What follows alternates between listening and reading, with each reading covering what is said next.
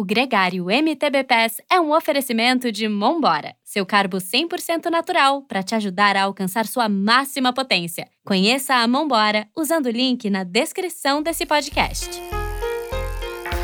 Bem-vindo ao MTB Pass, um podcast que te leva para dentro do mundo do mountain bike. Eu sou a Viviane Faveri e trago aqui entrevistas com personagens do mountain bike mundial. Você que está vendo a gente pelo YouTube já viu aqui a carinha do nosso entrevistado. Você conhece ele? Acho que sim, porque ele faz bastante conteúdo para as redes sociais, promove o mountain bike e não só o mountain bike, outras modalidades também. E é um grande amigo meu, além de tudo isso. A gente já pedalou muito junto, espero pedalar ainda muito mais. É ele, Gabriel Isper. Bem-vindo, Gabs, ou Farofa, como que eu te chamo aqui? Ah, bicho, para você é Farofa, né? ou Gabs, enfim. Ou Gabs, ou... É igual. A gente às vezes se, se, inventa apelido também no meio da trilha e tá valendo. Sim, é o que, é o que importa.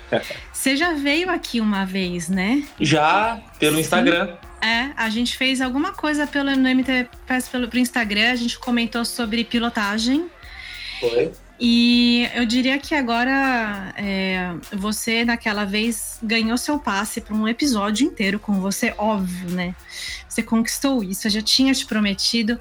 Então, vamos entregar isso. Gabriel, me conte sua história com mountain bike, onde começou e de onde vem esse talento que você tem para uma pilotagem leve, ao mesmo tempo agressiva. E obrigado pelos elogios. É... Bom, a minha história começa muito influenciada pelo meu irmão, é, muita gente aí não sabe, mas eu tenho um irmão que foi campeão brasileiro de bicicross, César Isper. E desde que eu comecei a pedalar com 4, 5 anos de idade, o meu irmão é mais velho do que eu, né? É, na época, o meu irmão já tinha sido, quando, quando eu comecei a pedalar, meu irmão já tinha sido campeão brasileiro de bicicross. Então isso me incentivou muito a andar de bicicleta. É, tem um irmão mais velho que tem uma história e pedala até hoje, né? Então eu comecei a pedalar na Aro 20, no bicicross. Eu comecei com o BMX Racing é o, é, é, o, é o BMX, o bicicross, né? Que é de corrida mesmo. É, o, o bicicross ele evoluiu e se chama hoje BMX Racing, que é uma modalidade olímpica, inclusive. Sim, exatamente. É, é porque o BMX, assim como o mountain bike, tem algumas vertentes, né? É, uhum. Eu comecei no, no, no, BMX Racing, que é, o, que, é o, que é o de corrida mesmo, que é uma modalidade olímpica. Com o passar do tempo, eu fui gostando muito do, do BMX Freestyle, né? Então deixei um pouco o BMX Racing, isso muito novo, isso com uns 12, 13 anos de idade eu já estava no freestyle e no BMX Street, que é uma modalidade olímpica também, né? Uhum. E eu sempre, por morar em Campos do Jordão, é, e tem influência não só do meu irmão, como outros grandes amigos aqui de, de Campos, é, eu sempre tive muita vontade de praticar o mountain bike, mas o mountain bike mais extreme, o downhill, o freeride. É, só que para minha idade era muito caro ter uma bicicleta dessa, né? Então eu consegui ter minha primeira bicicleta de downhill, eu tinha uns 18 para 19 anos de idade. Comecei aí o mountain bike mesmo, comecei direto no downhill. Saí do BMX freestyle, já fui pro, pro, pro downhill quando eu tinha mais ou menos uns 18, 19 e tô, e tô no freeride aí até hoje. Eu não tenho uma modalidade definida de, de pilotagem, né? Você uhum. já andou bastante comigo, viu? Eu faço uns colégios cross country quando dá. É... De estrada também? De estrada, hoje em dia faço bastante rolê de bike de estrada. Às quartas à noite tô no Itaim andando de freestyle. Eu tava escrevendo sua bio e tem alguma modalidade que você ainda não fez? Ciclismo de pista você ainda não fez, talvez? Não, nunca, é, nunca fiz ciclismo de pista, ainda não testei. Já tive uma fixa, mas era uma fixa urbana, né? Uhum. É, mas nunca andei no velódromo, assim, nunca fiz. E gravel? Já, já. Já fiz gravel. Ah, então tá faltando ciclocross. É, sim, tá faltando cyclocross. Então falta, falta pista e ciclocross aí pra sua lista. Porque, ó, trial, tem... eu nunca dei uma bicicleta de trial também. Ah. Eu vejo uns ah. amigos meus que, que têm feito aí umas aulas de bike trial, fiquei com vontade, curiosidade de testar também. É, e isso tá mais perto de você, né, o trial? Ah, acho que sim, acho que sim. Sim, não. E aí, voltando para essa história de quando você começou o Rio lá com os 18 anos, você sentiu que por ter uma base do BMX a, a sua técnica ela se adaptou, ela já era uma técnica vai melhor do que as outras pessoas que estavam talvez começando? Com certeza, visto assim, mas é, dispa é, disparadamente maior, assim. Mesmo sendo uma bike tão diferente? Mesmo sendo uma bike tão diferente. Para quem nunca andou o bicicross, a, a, a, bike de BMX, né, a Aro 20, é a bicicleta mais difícil de se andar, assim. Ah, ela é? é? muito arisca, ela não tem... Ela tem uma geometria muito, assim, absurdamente agressiva absurdamente arisca, ela tem que ser arisca, ela tem que ser fácil de manejar, né? Uhum. Então, quanto mais fácil é o equipamento de eu manejar, mais arisco ele é. do mesmo jeito que é fácil rodar a bicicleta, é fácil dela rodar sozinha também, né? Uhum. É, então, a bicicleta que qualquer erro que você cometa, você sair um pouquinho torto na rampa, se você não se posicionar perfeitamente ali em cima dela, ela vai te derrubar. É uma bicicleta muito difícil de andar. Então, é, é isso que eu falo para todo mundo. Quem anda de BMX anda em qualquer bicicleta. É fatídico isso. Não... Cara. Tanto que, é, para mim, é a base hoje da bicicleta, é o, é o BMX. Né? Se, eu, eu, vejo crianças hoje começando direto no cross-country, por exemplo. Eu uhum. acho que o ideal é essas crianças terem essa base no BMX. Não só, é, lógico que querem praticar a modalidade, mas ter uma BMX é, como uma modalidade à parte para treino é, é ultra importante. Né? Então pega um atleta que compete já no cross country e que tem a possibilidade de integrar o BMX no treino. Como que você faria isso para ele também não perder o rendimento do, do, desenvolvimento do cardio, né? Porque esse, é, esse é o, o, o a dificuldade ali, o o que impede às vezes. Isso, né? é, como que você equilibra? É. Quanto que você faria de treino de base, de técnica e como que você encaixaria isso? Olha, Vi, eu, eu, eu como treinador técnico, eu, eu talvez não saberia explicar essa parte fisiológica de como encaixar isso num treino, assim. Mas o que eu vejo muito que falta é, nos pilotos de cross country é realmente o treino técnico, talvez até em outras bicicletas. O bicicross é um esporte muito explosivo, é, talvez colocar isso junto a um treino de tiro, não sei. É... Ah, isso seria legal, porque, né? nossa, é muito difícil fazer um tiro no bicicross, é, porque você gira uma, é, é, muito mais rápido, a cadência, é, a cadência é gigantesca. É altíssima, a cadência é altíssima, é, é uma, é uma relação de uma marcha só, a single speed, né? Uhum. Então, a mesma relação que você tem de início, você tem de final. É, então, é, enfim, é um esporte de explosão, uma pista não tem, tem pouco mais de um minuto uma pista completa de bicicross. É, mas aí para fazer um treino de tiro numa bike de bicicross, vamos começar no plano, né? É, exato. É. Não, o pessoal do bicicross treina muito, né? Tiro, né? No plano. Plano, um pouco de subida também é bom treinar, né? Entendi. Descida, por mais que é, o treino de descida, o treino de tiro na descida treina muita cadência, porque a cadência aumenta muito mais rápido, né? Uhum. Então isso é um problema no bicicross, você entrar com uma cadência, sei lá, mais de cento e tantos RPM ali é, e se entrar num duplo, né, a essa cadência, então esse tipo de treino tem que ser feito. Né? Então eles Sim. treinam muito tiro na descida, até porque os gates, não, não só de bicicross, mas de supercross, são bem inclinados, então a cadência é, fica altíssima. Eles pulam pedalando no ar. Então, isso é o que eu ia perguntar. Você, você consegue pular pedalando? Eu... Ou pedalar pulando? Sim, sim. O bicicross acontece muito isso. O downhill também tem muitos de pular pedalando. Eu já é... vi e parece uma coisa insana, porque é, é o, o, salto por si só ele já é uma combinação de técnicas. Então tem o timing, tem a dependendo de como for a absorção ou não.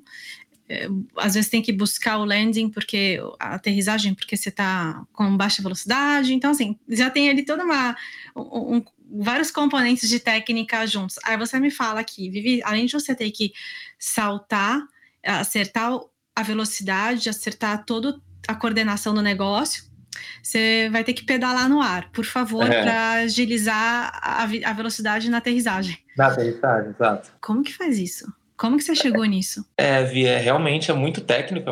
Eu tenho dificuldade nisso, tá? É, de pular pedalando no ar. Eu ando de pedal flat, então isso dificulta mais ainda. É, lógico, o bicicross, o BMX Racing é um, é, um, é um esporte que todos andam clipado, sem exceção, uhum. exceto em treino, né? Eles treinam muito de pedal plataforma, do flat, justamente para treinar técnica, para treinar cadência, né? Do pé não escapar do pedal, eu ter essa pressão certa o tempo todo. É, treina largada, que você não tem a puxada do clipe ali. Uhum. É, eles treinam muito de pedal flat. É, treinam muito que eu digo assim, tem planilha de treino pedal flat, você tem noção? Para quando colocar o clipe ter essas ter as vantagens do flat no clipe, né? Uhum. Porque assim, é uma coisa que eu sempre falo, você tem vantagens do flat no clipe, mas não tem vantagem do clipe no flat, né? Não, nenhuma. Nenhuma. É. então, eu garanto que não. É. Então, de flat fica um pouco mais difícil, né? Até porque eu não sou atleta de performance no, no, no BMX mas realmente é, é, é, uma técnica muito difícil, tem que estar com, com, com, o corpo extremamente alinhado e leve no ar na hora de fazer isso, né? Porque se você tá com pressão ainda ou pressão no, mais no guidão do que no pé, ou pressões diferentes, a hora que você pedala, né? A bicicleta coordena toda, ou ela baixa a traseira, porque você pisou muito no pedal ali. Não tem como você experimentar isso sem, sem ser fazendo isso. Não é uma técnica não que você consegue como, é. experimentar. É. Alguém vai te pendurar. É uma, é uma técnica mega. É, não, não, não vai funcionar. É uma técnica é. mega high level, é. assim, tipo. E, e um detalhe para saltos que é fundamental é a mão leve no guidão, né? Exato. Para você poder deixar a bicicleta fazer a trajetória correta do salto, você tem que estar com a mão leve. Essa é a premissa básica para saltar bem. Aí fica a dica para o ouvinte. É, não vai começar a saltar qualquer coisa grande, não. Vamos com calma, ouvinte. Mas essa é uma premissa. É, a mão leve, agora eu posso pular tudo. É, não. A Vivi me falou que é só ter mão leve, então eu vou fazer um no hands. É, então. Não é isso, mas a mão leve é muito importante. Então, assim, é, é enfim. É, eu falo muito para meus alunos que, que, saltar é muito. É 80% perna, 20% braço. Porque uhum. a gente tem muito essa mania de ouvir o pessoal falando assim: ah, chega na rampa e puxa, né?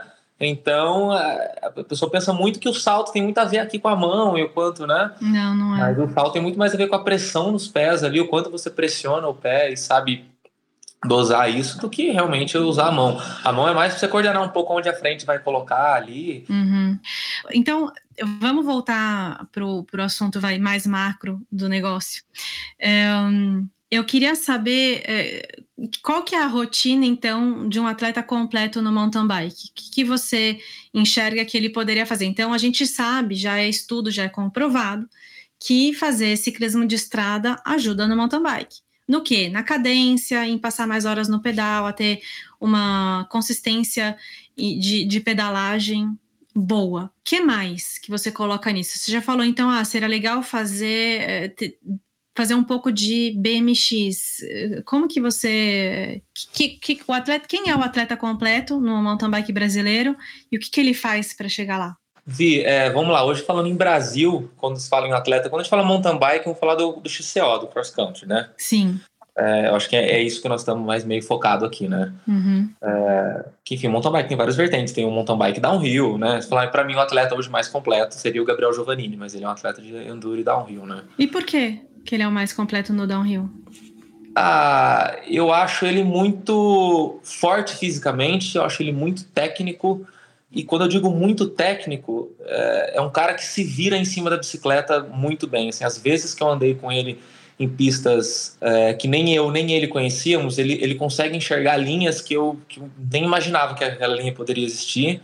E ele consegue enxergar essa linha sem nunca ter visto essa linha e chegando tipo direto de cara naquela linha ali, entendeu? No blind total, nunca andou na pista, ele enxerga linhas que ninguém nunca nem passou, não tem nem marca de pneu ali e ele nunca passou ali na vida, pessoas que passam ali a vida inteira nunca pensaram naquela linha. Uhum. É, é, um cara muito forte fisicamente, muito resistente, tanto morro acima quanto morro abaixo. E, por é, que, que você acha que ele consegue enxergar essas linhas? Há muito tempo em cima da bicicleta, né? Muito tempo uhum. treinando isso, né? Coisa que a galera também não treina muito, que é estudo de linha. O downhill dá muito isso, né? Porque o downhill que a gente faz, a gente pega a mesma pista e treina ela várias vezes, né? E a gente vê um trecho, a gente olha uma linha diferente, o que a gente faz? A gente para, volta a bicicleta e faz essa linha de novo. Uhum. Pois quando a gente treina mountain bike é muito batidão, né? A gente tá com um grupo às vezes, com os amigos, ah não, passou, já era, já foi. Ninguém vai parar o treino, né? Uhum. E, ah, porque eu tô em Z tanto, eu não posso parar meu treino e voltar e fazer de novo, enfim. E, e antes de você continuar sua resposta, vou só fazer um parênteses. Eu comentei sobre esse assunto, exatamente esse de analisar a linha, com o Eric Bruschi. Recentemente a gente gravou o, o resumão em português da entrevista com o Nino Schurter muito incrível, né? Que foi o Eric que conduziu, eu não pude estar lá. E eu converso com o Eric sobre o quanto o Nino analisa linhas, né? Tanto a Yolanda, todos os atletas, enfim, analisam muito linha, mas é, é que chama muito a nossa atenção de como os suíços analisam linha nas Copas do Mundo e ficam olhando mesmo quais são todas as opções. Uh, e o que eu comentei foi, cara, quando eu analiso muito linha, eu fico estressada. E isso afeta a minha pilotagem. Porque é como se, quando a gente analisa a linha, a gente está buscando linhas mais rápidas, mas a gente também está buscando os problemas daquela linha. E aí você vê tanto problema, tanto risco de cair, de, de, de deslizar, de perder aderência, de fazer um furo, etc. E, e, cada, e, a linha, né, Livi, quanto mais rápida essa linha é, com certeza mais agressiva ela é, mais chance de cair tem, mais chance de escorregar e furar um pneu, né? É. é aí, normalmente é assim. Exatamente. E aí você fala, não, essa linha aqui é perfeita. Aí quando você sobe na bicicleta, eu, no meu caso, eu tô tão tensa, tipo, porque eu sei todos os perigos que eu tenho muita dificuldade de passar obstáculo naquela hora. Eu preciso pedalar em outro ambiente, mudar um pouco de assunto na minha cabeça, voltar a ter uma sensação boa em cima da bike e eu consigo enfrentar a linha. E eu acho que se dá um pouco essa falta da, dessa cultura de parar e analisar. Não tinha esse hábito, estou desenvolvendo ele agora. Você é, já, já aconteceu isso com você, desse estresse? E, e, acontece com seus alunos nas suas aulas? Acontece comigo bastante. É, eu recentemente, gente, é, eu fui junto com o Giovannini, a gente foi correr uma Copa do Mundo de Enduro. É, e a gente fez o track walk junto, eu, ele, o Bernardo. E algumas. E foi muito engraçado. A gente fez o track walk, assim, eu fui tirando foto, fui filmando. A gente faz muito isso, né? E, e às vezes desenhava na foto ali onde eu gostaria de passar. E chegava na hora, eu falava para ele: Meu, não consigo entrar nessa linha, mas nem a pau, sabe? Tipo, e é o que você falou: existem linhas que são mais rápidas, existem linhas que são mais seguras. E, e, e o, qual escolher, né? Aonde a gente vai fazer assim no enduro, assim como o downhill não tem essa, é a linha mais rápida e pronto, não tem essa de escolher a linha mais segura, né? Porque o downhill normalmente tem entre 3 a no máximo 5 minutos de prova, é, os tempos são ultra apertados, então não tem, a gente não tem tempo de escolher linha segura, né? Ou você anda rápido ou anda rápido. Tem, uhum. tem, essa. Então, ah, tem a linha rápida, a linha média, que é bem mais segura. Não, não, não vamos, a gente vai na linha rápida e pronto. É, já o enduro tem essa é, pensar um pouco mais nisso, né? Que é uma prova muito longa, dura uma prova de um dia inteiro.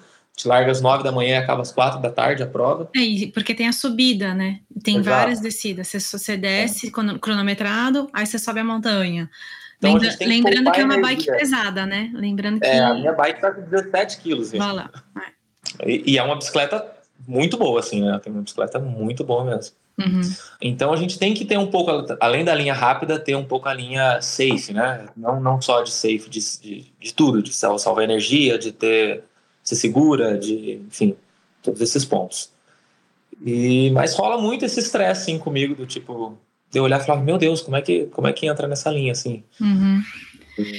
E, e, aí você tem alguma estratégia para você relaxar? Uh, andar atrás de alguém quando faz essa linha. Ah, né? boa. É, isso era bom. Às vezes que eu conseguia andar um pouco atrás do Giovannini ou do, do Bernardo ali, isso me ajudava muito, que eu via eles entrando e falava, não, dá para entrar. Porque é uhum. complicado você olhar uma linha fora da bicicleta e falar, nossa, essa linha aqui é muito boa, muito rápida. É, sim. Aí você fala, puta, mas qual é a velocidade, né? O quanto eu dou de pressão? Tem que puxar? Será que não tem? É, vai escorregar, aí alguém na sua frente fazendo, isso dá, uma, dá um, alívio, um alívio muito maior. Né? Sim, e, e, ajuda você a passar por aquele momento de, tipo, fui, do, do compromisso, me comprometi com a linha e vamos lá, né? É, e muitas linhas são essas, se você não tem compromisso, se você entra xoxo, é muito pior, não né? Dá, é. Tem que entrar e fazer, né? Não dá para você estar tá tenso, estressado, que é o que acontece comigo, tipo, de que você, eu tem um impacto, esse meu estresse, ele tem um impacto físico no meu corpo e eu começo a, a ficar tem uma reação muito mais dura, o que atrapalha, uhum. mas também não dá para ficar xoxo, mole, que você chega lá, tipo, uhum. você, você, não tem, não controla a bicicleta, não dá. Mas fechando esse parênteses, então, sobre é, o, o Giovannini e o quanto você acha que ele é completo e assim o ponto está feito e que, le, uhum. que pessoa legal, né? Eu quero trazer ele aqui ainda. É, falando do no cross country, você vê no Brasil algum atleta feminino ou masculino que está completo, que tem todos esses fatores que você acha importantes para performar? Sim, hoje eu vejo o atleta mais completo do Brasil que eu vejo tecnicamente, física e tudo mais é o José Gabriel. Eu acho uhum. que isso ele desponta muito dos outros tecnicamente. Que ele tem uma base do BMX. Do, do BMX Racing, exatamente. Uhum. E eu conversei com o Zé recentemente, é legal que ele sabe o que ele faz. Tem muita gente que pilota em alto nível e que não consegue descrever muito o que está fazendo em cima da bike, mas quando você conversa com o Zé, ele consegue descodificar um pouco o movimento que ele faz, que é o que a gente, como treinadora, aprendeu uhum. a fazer e consegue ensinar, por isso que a gente consegue ensinar. Mas nem todo atleta de alta performance tem o, o a metodologia para ser professor e vai saber fazer essa. É, é, explicar o que, que é a técnica envolvida, ou muitas vezes essas pessoas não nem aprenderam a fazer, aprenderam por osmose, né? Aprenderam fazendo. Então, eu vejo isso no Zé também. E eu vejo na Dil também um talento incrível. Sim, é. Nossa, Eu vejo das meninas, eu concordo com você, das meninas a Dil é. E a Luísa também, pedala muito bonito. Sou bem fã dela na pilotagem, sim. Mas o Zé é, é o que eu falo. Eu vejo muitos atletas, por exemplo. Vejo, ah, Gabriel, mas eu vejo o Zé Gabriel descendo, vejo outros atletas, eles descem na mesma velocidade. Mas o Zé desce limpo, é, controlado e descansando. Enquanto os outros atletas, para poder andar na velocidade que ele está andando, estão fazendo força na descida. E aí que tá a chave da técnica no, no, no cross country hoje, né, viu? Eu vejo isso assim. Porque descer rápido, quase todos os atletas vão descer. O que vai diferenciar o atleta que desce rápido é, é, poupando energia, né? Chega lá embaixo, eu vejo isso no Nino, por exemplo. O Nino é um cara que chega no final das descidas, ele tá. Ele, você vê que ele tá bem mais descansado do que alguns outros atletas que não têm a técnica que ele tem. Tanto que, para mim, o Nino hoje é o atleta do cross country mais completo. Mais completo, sem dúvida. E, e poupando equipamento também. Exato, principal, principalmente também. Sim. É. E aí a gente falou então da sua trajetória do, do BMX para o downhill, fizemos um mega parênteses aí entre downhill, comparando downhill com mountain bike. Agora eu quero falar da sua, das suas aventuras no road, na estrada. De onde veio isso? Porque eu nunca imaginei te ver de estrada e eu te vi não só pedalando na estrada, mas também de bretelle e jersey. Ah, e combinando o look, né? Combinando o look. É, então, é uma zoeira sem fim comigo. É, assim. Mas assim, e ficou bem, ficou bonito ali, fez um tempo bom na, no Letap. Você tá orgulhoso da sua corrida? Sim, é, foi do Letap do ano passado, né? Não foi esse último Letap, foi um Letap antes. Eu fui super bem, fiz duas horas e cinco ali no curto, não tinha experiência nenhuma com bicicleta. Tava com uma Alê, uma bicicleta que sobrou de um cliente nosso num rolo lá, eu peguei e acabei fazendo Letap com ela. E aí, como que foi essa experiência? E você treinou para isso ou você caiu realmente de paraquedas? É, é, o que que acontece? Eu, eu, tenho hoje, eu abri uma, uma oficina aqui em Campos, né, viu? Não sei se você deve saber, né? Assim, óbvio, né? Você veio aqui na oficina, pô. Eu e... sei. E assim, por incrível que pareça, aqui em Campos a gente tem muitos ciclistas, muitos ciclistas de estrada. Muitos dos nossos clientes são ciclistas de estrada. E a gente fazia eventos de ciclismo de estrada. E há muito mais gente do que os de mountain bike. Eu falei, pô, acho que eu preciso entrar nesse mundo aí do ciclismo de estrada. Gostei. Uh, acho que o mountain bike dá uma base física muito boa para o ciclismo de estrada. Uh, eu, eu achei que eu ia entrar nisso e ia ficar para trás. Não fiquei para trás, ando junto com o pessoal. Assim, não fico para trás, que eu digo, não vou, não fico horas para trás, né? Eu sempre fico para trás, mas por pouco tempo, né?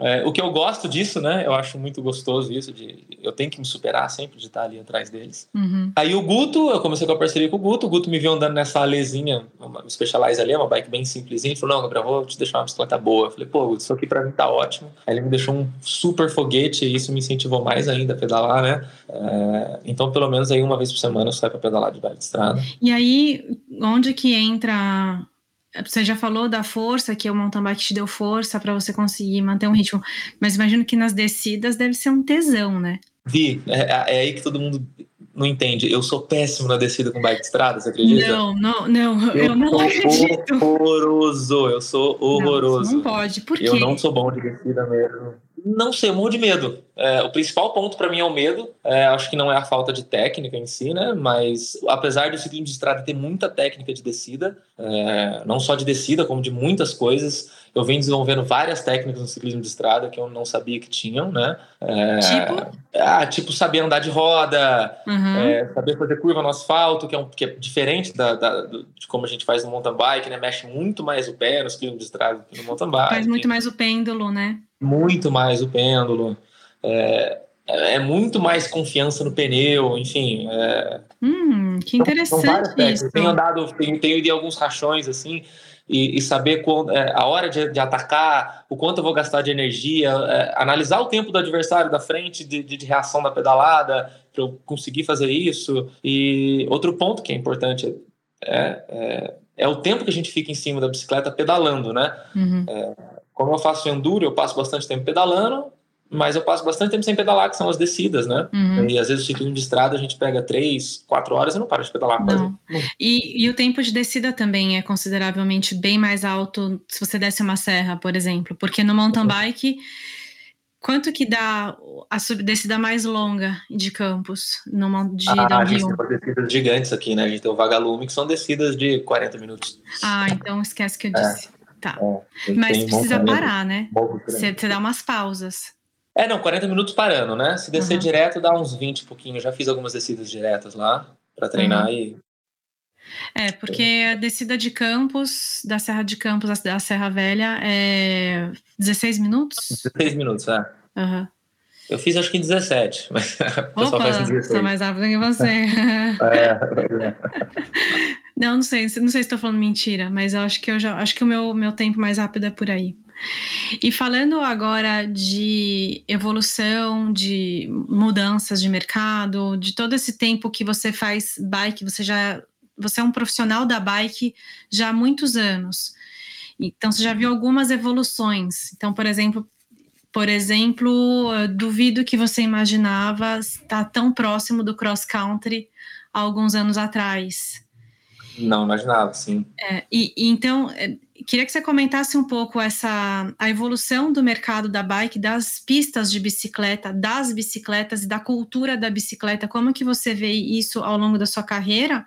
E onde que é, para onde que a gente está indo? A gente está indo para um ambiente em que com a, as tribos estão se unindo mais? Ou é só uma coincidência que aí em Campos de Jordão isso acontece? Não, eu, eu acho que as tribos têm se convergido cada vez mais, até porque, é como você falou assim, há, um tempo atrás eu não me via tão próximo do cross country. É, eu acho que são diversos fatores, tá? O primeiro deles é, é a grande evolução nas bicicletas de enduro, né? É, eu tenho visto tanto no mercado, o mercado nacional tá assim, hoje é, você tem muito bike de enduro para venda, mas as marcas não trazem, por exemplo, bicicleta de downhill, né? Hoje em dia, se entrar numa loja de uma marca, ela não tem uma bicicleta de downhill no showroom para vender. Porque o downhill não é desenvolvido como esporte ou porque as pistas estão mais para o downhill, por interesse do público? As bikes de enduro fazem a função das bikes de downhill nas pistas que nós temos aqui no Brasil. Ah, tá. Né? É, a gente não tem pistas super agressivas de downhill. Lá no sul a gente tem algumas, é, aqui em São Paulo pouquíssimas. Então as bikes de enduro fazem muito essa função do que a bicicleta de downhill faz e são muito mais versáteis, né? São mais leves, são mais fáceis de tirar do chão. Se você quiser um dia sair pedalando, você consegue. A bicicleta de downhill não pedala de jeito nenhum, ela é feita para descer só. Uhum. Né? Então é uma bike muito limitada a isso. Você precisa de um carro, você precisa de, de um motorista para dirigir lá para cima. Então as bikes de enduro, é, é, eu acho que isso tornou também a gente muito mais próximo aí do mountain bike. Eu vejo que que assim, quem pratica o downhill hoje são atletas mesmo de downhill, cara, né? No caso do é, Giovannini, o Luquinha Borba, é, alguns outros meninos, assim, eu acho que o Giovannini e o Luquinha são os maiores nomes aí hoje no cenário. E a bike de cross country também, é quem pratica cross country, quem é realmente atleta de cross country. Quem não está em nenhum desses dois pontos, quem não quer competir cross country, quem não quer competir downhill, quem quer andar de mountain bike, ah, eu quero andar de mountain bike, mas um lado mais cross country, o cara vai ter uma down country ou uma bike trail, Uhum. E o cara que quer mais pro lado downhill, que, por exemplo, no meu caso, eu tenho uma bike de enduro, né? Sim.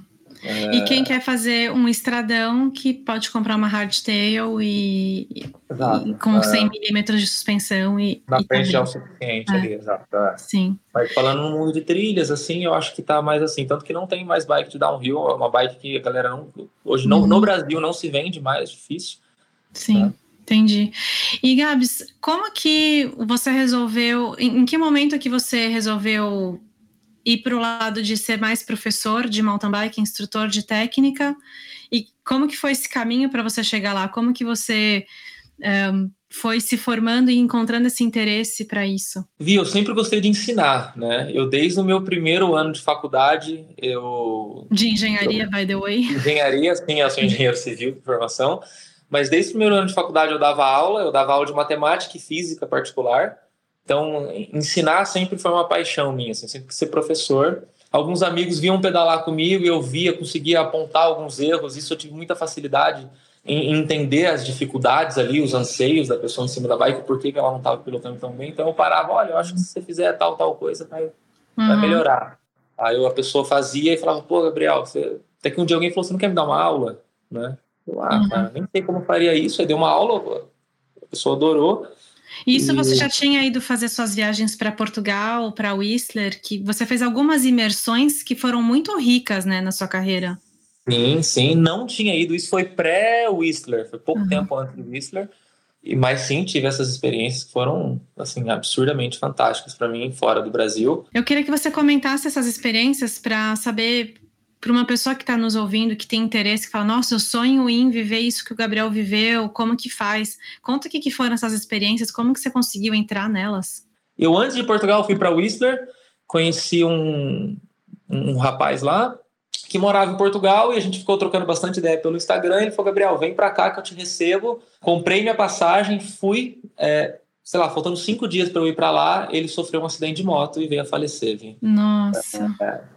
Não tinha com quem eu cheguei lá meio perdido, assim, não tinha quem, quem me levasse para os lugares, mas conheci bastante gente lá e por sorte eu fui numa época que a Fox suspensão é, faz todos os testes com os pilotos na pista em Lausanne eu, eu nem imaginava, né? Mas dei essa sorte.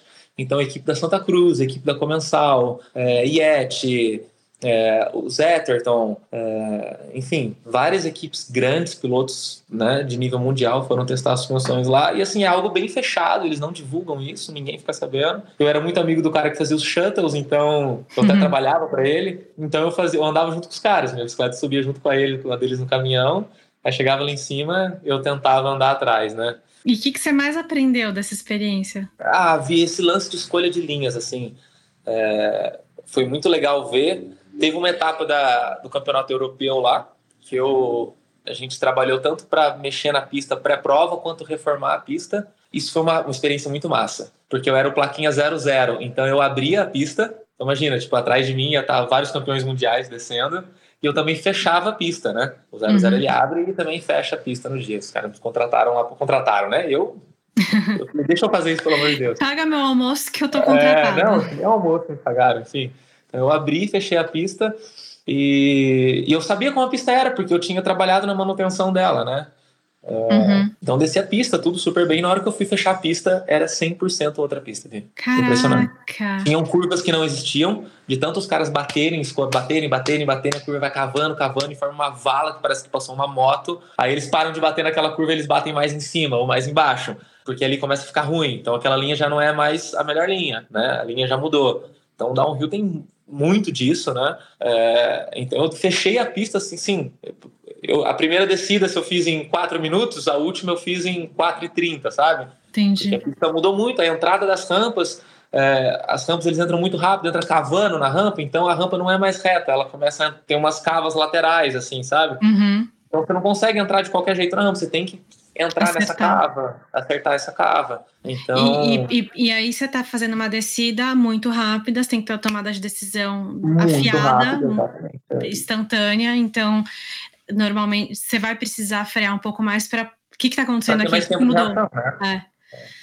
Entendi. Então essa, essas experiências de escolha de linha para mim ali foi a, foi a mudança de chave, assim, sabe? Eu tinha uhum. muito mania de andar no trilho, que é o que eu vejo que muita gente tem, né? Uhum. De andar onde está mais marcado sempre. Eu sempre falo para a galera que quer correr cross country, normalmente a linha mais marcada é a linha mais fácil, que a galera, a galera mais anda, e normalmente a linha mais difícil é a linha mais rápida, né? Uhum. Mas você chega no Brasil e, e, você acha que tem essa necess, mesma necessidade de analisar a linha? Ah, eu acho que cada vez está tendo mais, sim, viu, Vi? Porque em campos, por exemplo, a gente anda muito na natureza. É raro uhum. você parar numa trilha tipo vagalume e analisar a linha, por exemplo. Ou tô falando besteira? Ah, eu gosto de parar e analisar, assim. Eu, muitas vezes eu tô andando e falo, nossa, tem uma linha aqui. Eu paro, volto e, e uhum. faço ela. E quando eu falo treinar linhas, não necessariamente linhas mais rápidas, mas outras linhas. Já, Gabriel, como que eu faço para saber qual linha é boa? É, andando na linha ruim, talvez, né? é, a gente sabe que é bom provando que é ruim, enfim. A gente sabe que é ruim provando que é bom. Então, eu falo muito isso para os meus alunos, amigos que estão andando comigo, sempre troquem a linha, independente se ela é mais rápida ou não. Eu, quando eu estou treinando, não necessariamente eu escolho a linha mais rápida, às vezes eu escolho a linha mais divertida, né? uhum. né? É, às vezes tem uma curva, um S assim, a linha mais rápida seria eu passar no meio daquele S, mas pô, não tô numa corrida, né? Vou, vou brincar, vou fazer o S. Ah, vou ver como é que seria passar reto. Passo uma vez reto para ver como é, entendeu? Muito legal. E assim, escolher linha muitas vezes é, é, é 3 centímetros pro lado, assim, né? Às vezes o ah, a linha, vou na, na outra. Não, é, às vezes é um, é um pouquinho pro lado, é abrir mais uma curva. É, é onde olha. Exato, onde você olha ali que vai te puxar para uma linha diferente. Né? Sim, faz sentido. É, eu sei que você tem. A gente tem um amigo em comum, que é o Márcio Prado, do Zone Bike Park. Uhum. E eu sei que você também troca muito com ele. Vocês conversam muito. pra caramba. O que, que, que, que, são essas conversas? O que, que são essas trocas? Ou onde que vocês se enriquecem nessas trocas? É, o Márcio ele tem um conhecimento de, de ensinar muito alto, né? Ele estuda muito isso. É, então, muitas vezes que eu dou aulas, às vezes, para o Márcio, Márcio, é, eu dou bastante aula de, de salto para ele, quando a gente vai para Taubaté, no Itaim, que você foi com a gente lá, e ele sempre me dá feedbacks de como ensinar, né? Nossa, então, isso é fantástico. não, isso para mim é fantástico, assim, conversar é. isso com o Márcio. E ele vem sempre assim, olha, Gabriel, longe de mim querer te ensinar alguma coisa, mas eu falei, como assim longe de você, mas pelo amor de Deus, é, muito a aprender. Às vezes ele fica, ele, um dia ele marcou para tomar um café comigo, para poder me dar uma dica de como ensinar, entende? Tipo, uhum. assim, fico até sem jeito de te falar isso, imagina, mas você não pegue mal. Eu falei, nunca vou pegar mal. Eu acho fantástico isso, né? Que eu parceria. Que... Isso é uma baita parceria. Não, é, eu tenho uma parceria animal é. com o Márcio, assim, né? Que legal, parabéns para os dois por terem chegado nisso. Falando dessa experiência no Itaim, que eu participei, a gente foi fazer uma sessão de BMX com você lá em Taubaté. Cara, como foi legal essa experiência de subir numa bicicleta diferente e estar tá exposta num ambiente completamente diferente do que a gente está acostumado, que é um, são rampas de madeira, que é um chão duro, é, tem um, a bike é diferente, o timing da bike, a agilidade que você comentou é diferente. Transições bem cavadas, né? É, e assim, só de fazer o básico eu tava aterrorizada no começo. Então, de fazer um zigue-zaguezinho ali, fazendo um vai e vem nas rampas, aprender a fazer a, curvinha em cima da rampa para depois começar. Beleza, será que consigo fazer essa curvinha um bunny hop, né? Não, não sei se é um bunny hop que a gente chama. É, um bunny hop, é. é um bunny hopzinho, né? É, para fazer a curva saltando. E é, e aí, antes da gente começar a gravar, você comentou comigo que vocês viram uma foto minha saltando aqui numa bike de enduro, que, nossa, quanto a Vivi evoluiu. E o, e eu queria voltar nisso, falar o quanto foi importante eu ter tido experiências é, é, com você e com o Márcio no Zoom e com você lá no, no Itaim esse dia, que o Márcio também estava, para construir esse processo de um, chegar hoje numa rampa grandona, fazer um baita de um salto e acertar ali a coordenação, a técnica e tá conseguindo, estou conseguindo agora também a desenvolver outras habilidades durante o airtime, que é Sim. uma que acostumar com airtime, né, também. Sim, é. que, que você, porque uma, uma hora que você consegue chegar no ar, fica um pouco desconfortável você ficar no ar sem fazer nada. Sim. Você quer buscar um movimento, um, um, alguma coisa, né? É, eu falo, tem, você vê campeonato de, de freestyle, conta ponto o cara que pula reto. Você tem noção? Ele pula e não faz, ele pula muito alto e, e não muda a trajetória da bicicleta. A bicicleta é 100% reta, assim. É super difícil fazer isso. Ah, né? é? É super difícil. Pular numa aro 20 muito alto, sem a bicicleta se mexer de jeito nenhum, é super difícil. Caramba! Então, tem, é, é uma manobra isso. Você pular 100% reto, assim, sem mexer nada, Entendi. a bicicleta é muito alta. E os caras do Rampage saltando aquele gap gigantesco, dando front flip. O que, que passa na cabeça desses caras? Não sei, não sei o que passa na cabeça desses caras. Eu nunca vi pessoalmente, mas assim, eu tenho um pouco dessa noção de entender que o vídeo facilita muitas coisas, né? É, uhum. É, até porque eu fico com raiva dos meus vídeos, que eu falo, nossa, eu fiz um negócio super difícil. Eu assisto o vídeo e falo, pô, não quero nem postar isso. Uhum. não, não dá pra ver, né? Não dá pra ver. E no Rampage é insano. Né? Imagina pessoalmente aquilo. Então, eu não nem imagino quão difícil deve ser aquilo. Sim. Mas, é, você voltando a falar do, da sua experiência, sua vivência numa pista de BMX freestyle com uma bicicleta totalmente diferente, com situações tão, muito diferentes, é, é, uma sensação muito doida, né? Porque eu sei como é você entrar numa pista e ver aquelas rampas gigantes, porque as rampas são muito grandes lá em Taubaté, né? uhum, né? Sim. É, muito, são grandes, são próximos uma da outra e são cavadas. É, deve da minha altura ou maior. É, sim, não, tem rampas. A, o All Ride lá tem, acho que 4 metros e meio, 5 metros de altura, né? Então, assustar com aquilo e você falar, não, vou nadar nesse marzão aqui. E indo, vai indo, que foi o que aconteceu com você. Você lembra quando você chegou a pista estava meio cheia, não conseguiu andar Sim. muito?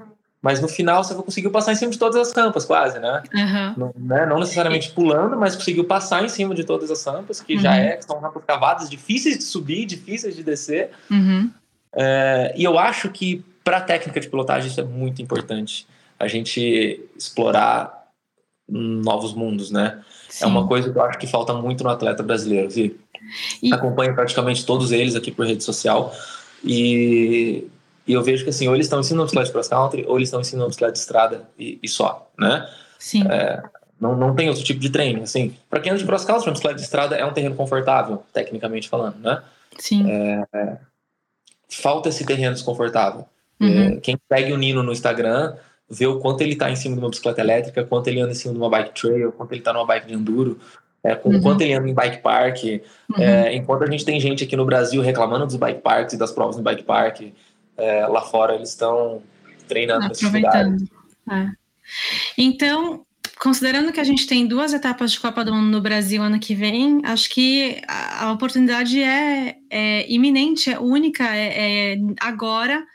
Como que as pessoas fazem para te encontrar, agendar uma aula com você, fazer essa, esse intercâmbio de modalidade e incrementar uh, as habilidades técnicas para se preparar para a Copa do Mundo? Bom, só dá um toque aí no Instagram, gabrielisper.mtr, eu agendo aula. Eu dou aula não só em campus, mas dou aula em outros lugares.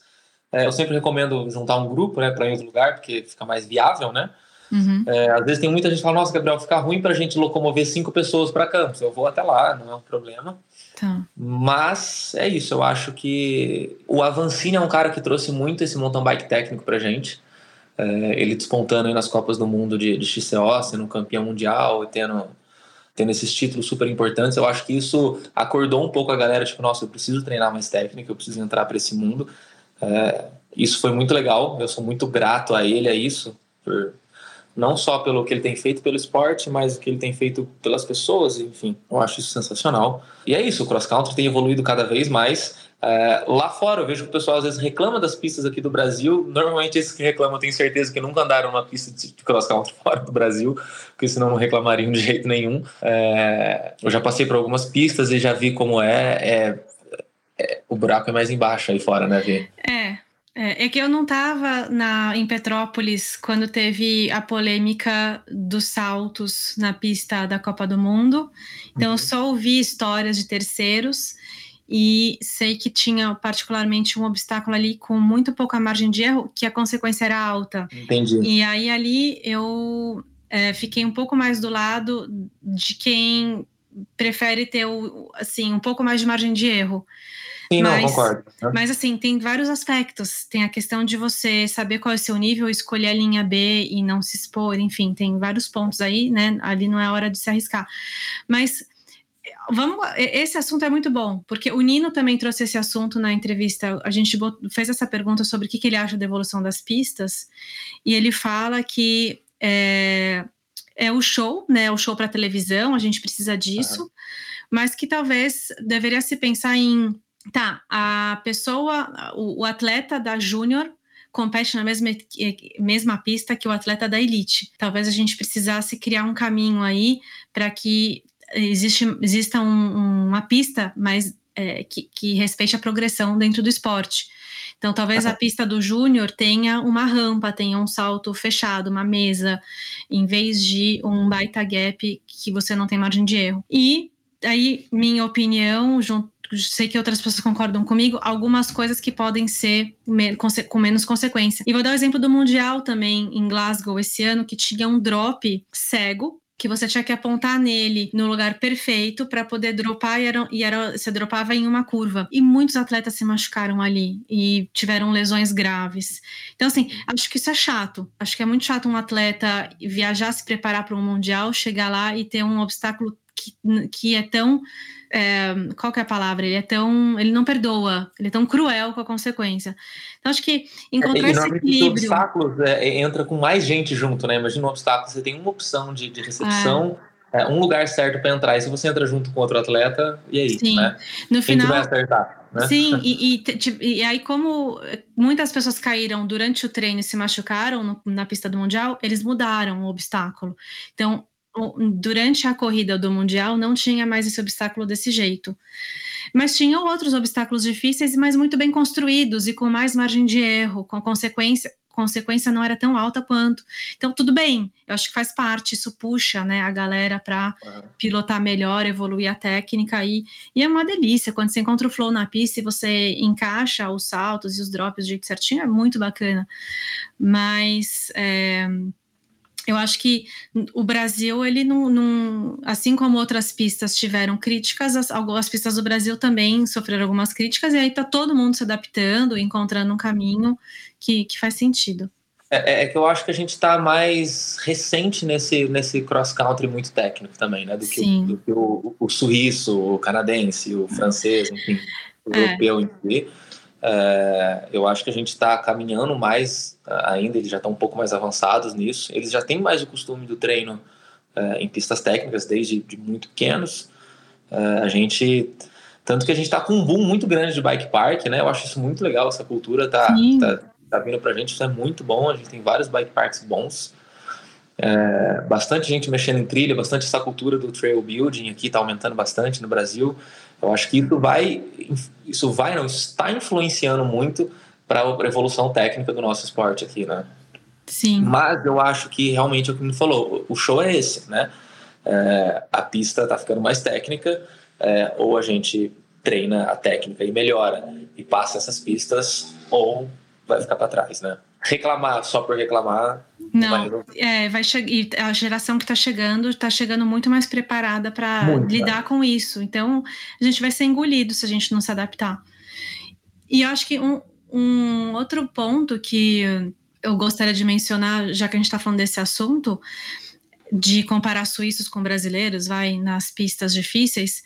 Eu acho que, como em países mais desenvolvidos, Canadá, Estados Unidos, Suíça, França, o esporte ele é desenvolvido na base, então nos clubes que são assessorias esportivas sem fins lucrativos, é, que, que o nome disso é clube aqui e fora, né?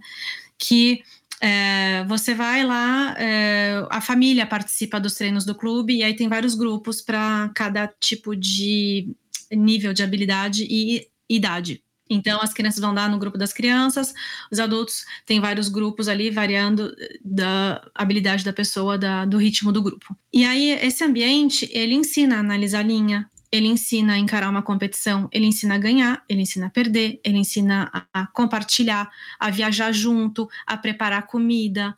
É um ambiente educador muito poderoso que a gente no Brasil não tem exatamente isso. Tem quem tem isso é quem tem condição e mesmo assim não é uma coisa coletiva, assim, geralmente dentro das famílias ou então numa escola específica que é feita muito, são projetos isolados.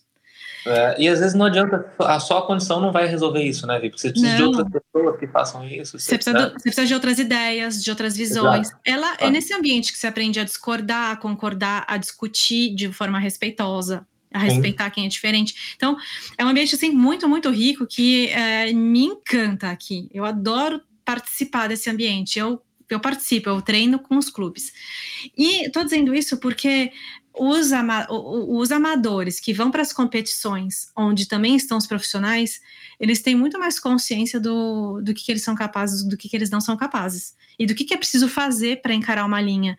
Então, eu vejo no Brasil muita gente que vai na força. Não, se a fulana passou, eu consigo passar.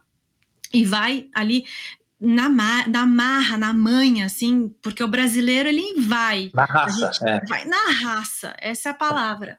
E não é.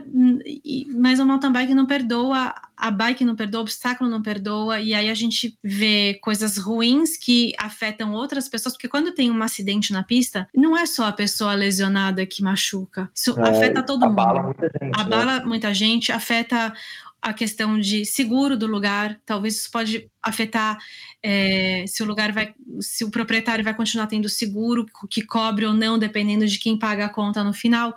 Então tem vários aspectos aí que a gente precisa ser um pouco mais ter uma visão mais coletiva quando a gente se arrisca numa pista e, e ser menos pateta, né, gente? Vamos, vamos se educar, vamos se informar para não sair se jogando no negócio. Eita, falei bastante agora. não, mas eu concordo realmente com tudo que você falou. É, esse lance dos clubes, realmente, isso a gente não tem aqui no, no Brasil, tem muito pouco. É, eu acho que a gente foca muitas vezes, mesmo na base, é, na performance física do atleta, né? Eu ainda uhum. ouço em corridas hoje em dia locutores falando: olha, gente, cuidado, em descida não ganha prova. Do tipo, não, vamos trabalhar a força, que é o que importa.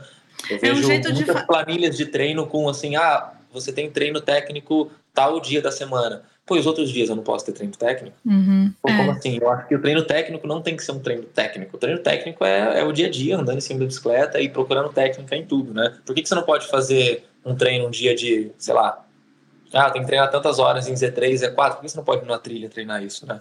Uhum. Né? E, e, enquanto você está descendo, por que não pensar na técnica e não só descer e se preocupar no treino de, de pedalar depois? Sensacional. Pô, cara, obrigada. Obrigada por essa oportunidade de matar a saudade de você de Bom, botar o papo em dia. Desculpa, ouvinte, porque virou um bate-papo entre amigos no final. Uhum. Mas é, muito rico, muito rico. Tem algumas coisas incríveis que a gente trouxe aqui que acho que vão fazer ótimos, proporcionar ótimos insights para as pessoas. É isso, eu acho que a galera espero que possa contribuir com o mountain bike. A minha ideia é essa, na verdade, não é? A minha ideia sempre foi essa, poder contribuir com o mountain bike de alguma forma. Então, no que eu puder estar em podcasts e falando e poder difundir isso, eu, eu tô, né? Espero que a galera aproveite um pouco o nosso papo aí. Com certeza. E eu espero que a galera vá te procurar nas redes sociais, procurar sua ajuda mesmo, de marcar, de pedalar com você, de compreender o que é esse rolê, de ter essa vivência uhum. da MTR com você para incorporar mais técnica, mais prazer, mais diversão, de uma forma, assim, desestruturar de forma estruturada o treino deles, se é que isso faz sentido. Faz sentido é. total. Então, tra trazer um senso de de desestrutura, mas dentro da estrutura do negócio que vai dar um, um, um resultado importante aí para a pilotagem nas pistas, para performance no geral. Obrigado pela oportunidade de passar um pouquinho de conhecimento aqui.